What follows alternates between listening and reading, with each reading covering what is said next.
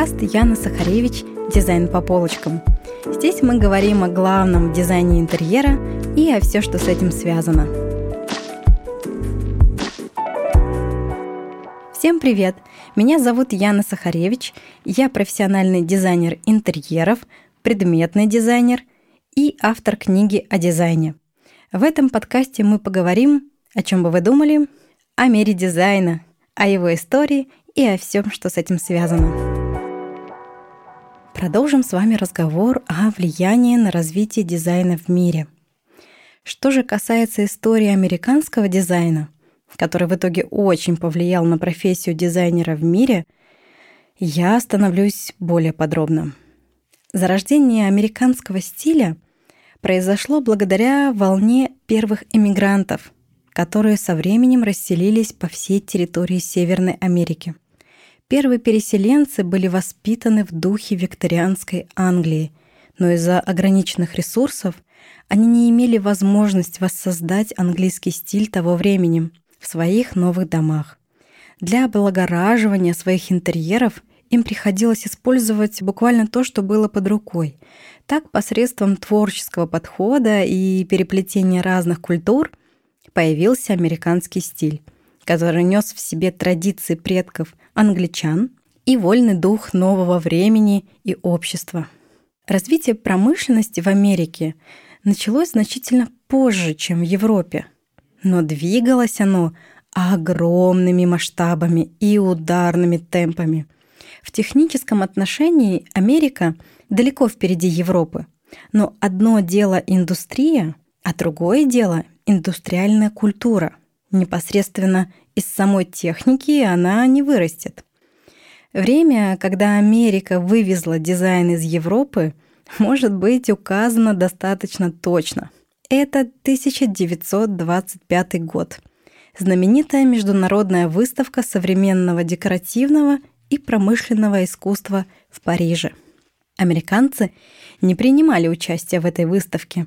Министр торговли США Герберт Гуверт после консультации с промышленниками сообщил, что Америка не сможет предоставить образцы современного и оригинального дизайна, как того требовали условия участия на этой выставке. Но американские бизнесмены прислали на выставку своих представителей с четким заданием перенять в Европе все, что можно – для усовершенствования американского коммерческого дизайна и искусства. На выставке ни немецкие, ни английские, ни советские архитекторы и дизайнеры вовсе не думали о торговле. Они занимались творчеством.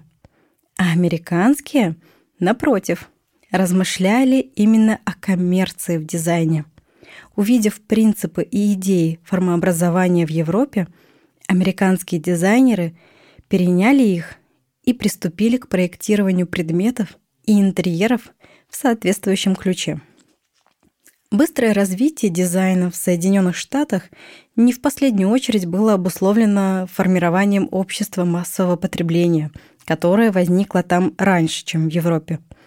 Такие потребительские товары, как автомобили, стиральные машины, холодильники, радиоприемники, бытовые электроприборы в 20-е годы XX века стали доступны большинству американцев, благодаря чему значительно ускорился темп жизни. Однако с приближением кризиса 30-х годов производители сталкивались с растущими трудностями при продаже своих товаров. Именно кризис показал, что стабильность экономики определяется потреблением не только эксклюзивных дорогих изделий, но и сбытом массовой продукции. Рынок был уже насыщен продукцией, и чтобы удержать уровень потребления, нужно было обеспечить смену этой продукции. И чем чаще, тем лучше. Узнаем с вами сейчас маркетинговый ход э, компании Apple. Как мы все ждем новые гаджеты. Американские бизнесмены стали нанимать дизайнеров и художников для придания своим изделиям привлекательного вида.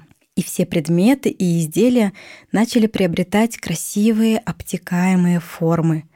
Деятельность американских промышленных дизайнеров можно отнести к наиболее успешной, потому как ни в какой другой стране предметы, выполненные по одному дизайн-проекту, не изготавливались такими колоссальными партиями.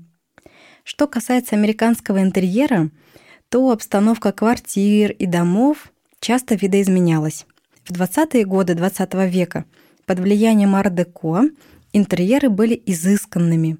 Использовались редкие виды мрамора, красное дерево, кожа крокодила и другие экзотические и дорогие материалы. Господствовало такое цветовое сочетание, как золото, черный и различные бежевые оттенки. В 30-е годы дизайн интерьера более прост и сдержан. Теперь в интерьере задействованы технологии. Например, газовые плиты и радио уже становятся неотъемлемой частью американского интерьера. В дизайне используются обтекаемые формы. На рубеже 19-20 веков заметным явлением стала промышленная архитектура США, непривычны для всех высотные и конторские здания и отдельные односемейные коттеджи, оснащенные новейшими средствами быта. То есть давайте представим – в Америке построены высотки небоскребы, большие коттеджи для семей с новейшей техникой. Когда на тот момент в России были доходные дома, небольшие квартиры и маленькие дачи. И вообще еще существовал царский режим. Были большие крестьянские семьи, тяжелый труд и суровый климат. Словом, две параллельные реальности — Дизайнерский бум в Америке начался только в конце 20-х годов и достиг своего пика во время Всемирной выставки в Нью-Йорке в 1939-40-х годах. В Америке главным принципом стала фраза «дизайн для всех», которая культивировалась в массовое производство.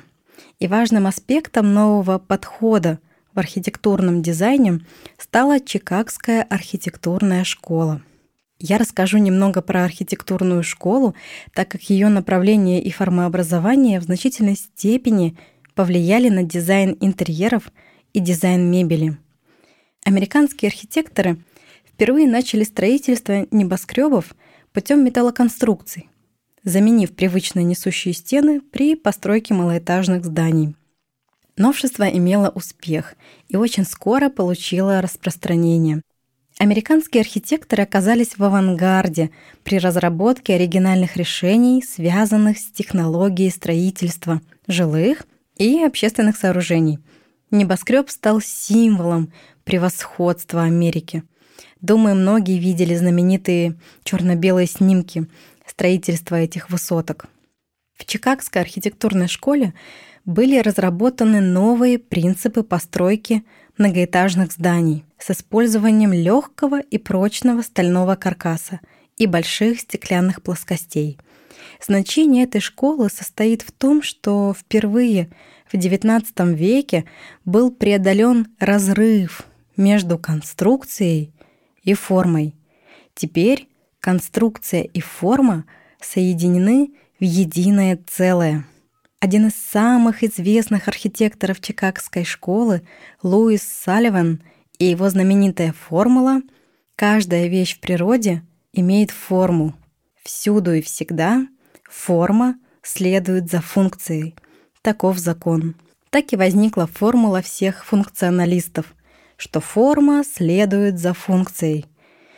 Помню, как в университете мы выучили это правило наизусть и можно было разбудить любого студента среди ночи, и верный ответ был точно у всех. Особое место в становлении и развитии индустриального дизайна занимает Фрэнк Ллойд Райт. Это американский архитектор, является автором более сотни жилых домов, ряда административных и общественных зданий. Его знаменитый дом над водопадом стал культовым объектом дизайна в мире – Широко известны его интерьерные работы и предметы мебели, которые всегда были продолжением его архитектуры. Вот оно, влияние архитектуры на интерьер. Интерьер обставлялся в гармонии с самим зданием, и интерьер отражает характер конструкции здания. Как говорил Фрэнк Ллойд Райт, архитектура — это жизнь, или, по крайней мере, форма, создаваемая жизнью — Сегодня около 30 мебельных проектов Фрэнка Ллойд Райта выпускается популярной итальянской фабрикой Кассина. И я не могу не рассказать вам про его знаменитый дом над водопадом. Очень интересная у него история. Это нельзя упустить. Итак, эскизный проект дома, получивший название «Водопады», появился ни много ни мало за два часа работы архитектора – и в нем было все, вплоть до скамеек, с которых можно любоваться потоками воды. Увидев эскиз, заказчик сразу согласился, не меняя ничего, так как он прекрасно понимал, с кем имеет дело. Первоначальное предложение Фрэнк Ллойд Райта привело заказчика в растерянность. Участок архитектор предложил сам, одновременно убедив всех, что строить выше или ниже водопада не имеет смысла. Концепция предполагала господство дома над центральной композицией, над самим водопадом. Идея — это создать дом, который станет частью пейзажа, окажется чуть ли не в самом водопаде. При этом не будут срублены деревья, не переместятся все камни. Словом, природный ландшафт не изменится. Все останется как есть. Над ручьем возникли стальные опоры, на которых разместились бетонные террасы. Архитектор создал эффектную композицию. Дом словно вырастает из утеса, а часть скалы вошла в интерьер дома, став тем самым элементом пространства. Дом был построен за 4 года, а в 2002 году конструкция дома была дополнительно укреплена — так как при строительстве на тот момент не были учтены некоторые инженерные детали. И в наше время дом над водопадом — это музей архитектуры, принимающий любознательных посетителей. Вот он явный пример концепции американского дизайна. Хотя в Великобритании и Германии существовали богатые традиции теории и философии дизайна, промышленный дизайн, как самостоятельная профессия, по мнению ряда ученых, впервые появилась именно в Америке, где формирование общества массового потребления началось раньше, чем в Европе. Такие потребительские товары, как автомобили, стиральные машины, радиоприемники, они стали доступны большинству американцев в 20-е годы XX -го века, благодаря чему ускорился темп жизни – в Европе Америка воспринималась как кузница нового машинного стиля.